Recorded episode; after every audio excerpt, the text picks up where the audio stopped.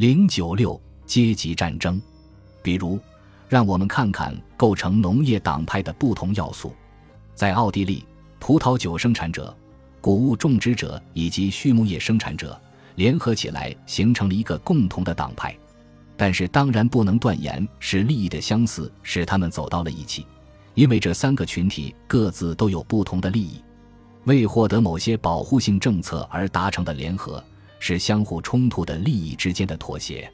然而，只有在超越阶级利益的意识形态基础上，才有可能形成这种妥协。这三个群体中每一个群体的阶级利益是同另外两个群体的阶级利益对立的。他们只有把某些特殊利益全部或部分的放在一边，才能走到一起。尽管他们这样做的目的是为了更加有效地争取另一些特殊利益，同生产资料所有者形成对照的劳动者的情况也是这样。不同的劳动者群体也没有统一的特殊利益，他们因成员的知识和技能而有着非常不同的利益。可以肯定地说，无产阶级并不因为其阶级地位就成了社会主义政党所想象的那种同志的阶级。仅仅是因为这个阶级信奉迫使每个人和每个群体放弃自己的特殊利益的社会主义意识形态，它才成了这样一个阶级。工会的日常工作就是要让这些利益冲突达成妥协。群体利益之间除了现有的结合和联盟之外，永远有可能形成新的结合和联盟。实际存在的结合与联盟依靠的不是群体的阶级地位，而是意识形态。决定群体一致性的不是利益的统一，而是政治目标。特殊利益共同体总是局限于狭小的范围，并且总是被其他特殊利益的冲突所抹杀或抵消。多亏了一种意识形态，才使利益共同体看上去比利益冲突更强大。阶级利益共同体并不是独立于阶级意识而存在，阶级意识也不仅仅是附属于一个特殊利益共同体。而是创造了这个共同体。无产者不是现代社会框架中的一个阶级地位决定着其态度的特殊群体，个人是被社会主义意识形态聚集到一起，以便采取共同的政治行动。无产阶级的团结不是来自阶级地位，而是来自阶级战争的意识形态。作为一个阶级，无产阶级在社会主义之前并不存在。社会主义思想首先把某些个人联合起来，去实现一定的政治目的，从而造就了无产阶级。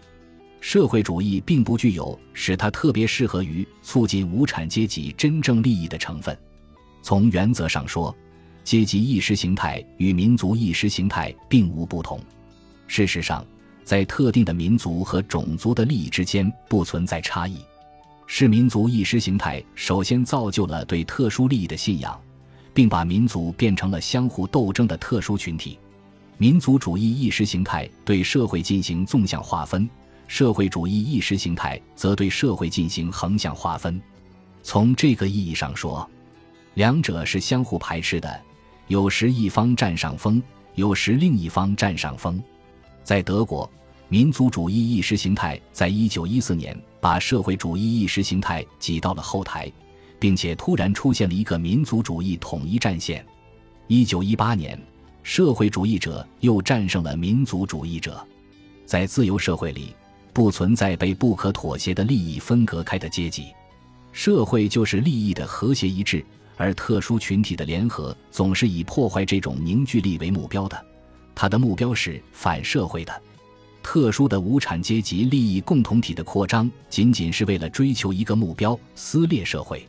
对于那种自称为了整个民族而存在的特殊利益共同体来说，情况也是如此。由于马克思主义理论没有比较严密的界定阶级概念，人们一直能够用它来表达各种各样的思想。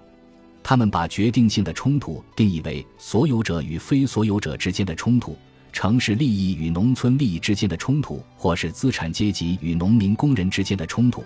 他们谈论军火资本。酒精资本和金融资本，他们一会儿说光荣国际，转眼之间又说帝国主义是由资本的冲突引起。